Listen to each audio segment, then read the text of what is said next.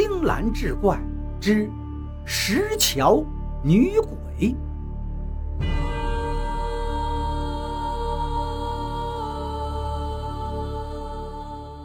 我们当地有一座石头桥，架在一条河上。石头桥究竟存在了多久，没人知道。反正从我爷爷的爷爷开始，那座桥就一直在。石桥不宽也不长，直直的，正好跨过那条小河。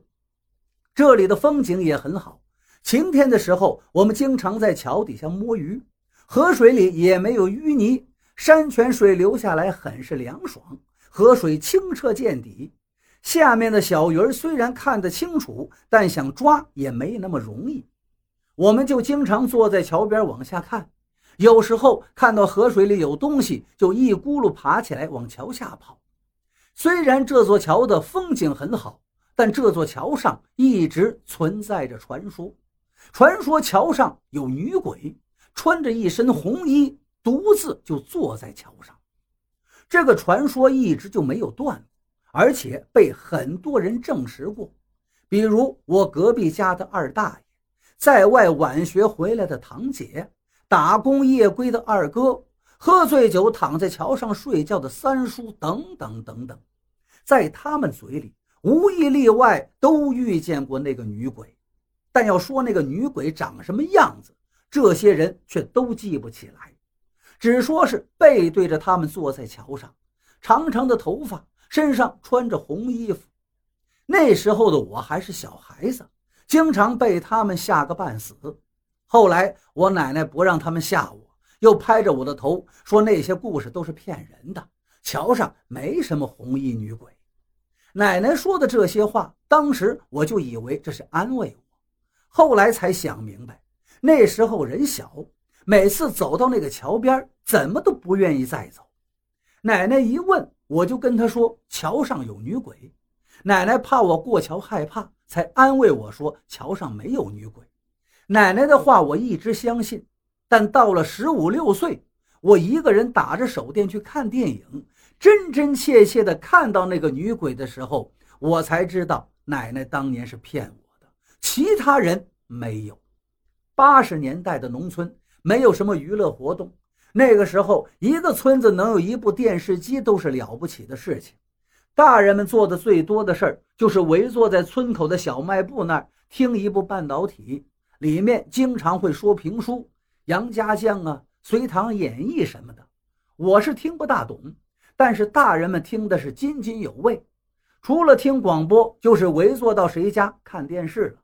电视是个稀罕物，里面播放《射雕英雄传》《西游记》是最吸引人的。后来放《梅花三弄》和《青青河边草》，不知道打碎了多少农村女人的心。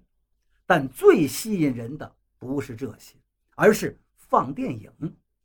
每当公社的电影队来到大队里，就成了几个村的一场联欢。电影内容是一方面，另一方面是这种大型的聚会。老人们来了，孩子们来了，年轻人也都来。所以每次放电影，总会听说谁跟谁又打架了，谁又摸了谁的胸了，谁又丢了什么东西了，热闹极了。遇见女鬼那天也是公社下来放电影，只不过是在邻村。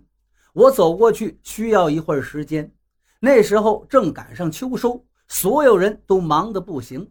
但这种狂欢谁都没办法舍弃，所有人都放下手里的活计，匆匆忙忙地赶去了。我也想去，可是家里有两头牛要喂，因为头天晚上不喂好的话，第二天牛饿着肚子是不能下地的。到时候我可是要遭殃的。我急匆匆地喂好了牛，这个时候天已经全黑了，远远的我就能听到音响的声音，电影已经开始了。虽然电影已经开始了，我还是想去，就抱个小板凳，急急忙忙往那儿跑。要去的那个村子必须经过那座石桥。刚开始经过那座桥的时候也没事儿，一切安安静静的。桥底下的流水哗哗的淌着，风从山坡上洒下来，还挺清凉。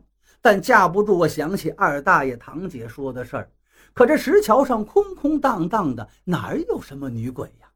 我还想呢，他们说这话都是骗人的，就是为了吓唬我。虽说这座桥离我们村子不远，但也有二三里地的距离。大家都去看电影了，也没人从这儿经过。远远近近，一个人影都没有，只有秋虫唧唧的声响。要说当时怕不怕，还是有点打怵的。但一想起来电影，就没什么怕的了。只是关键点在于，我刚经过那座桥，后背就吹过来一阵凉风，吹得我这鸡皮疙瘩都起来了。想回头看吧，还真不敢。也只在心里安慰自己，什么都没有，什么都没有。说不害怕是假。又往前走了三百米吧，天空中咔嚓一个雷响，把我吓了一个激灵。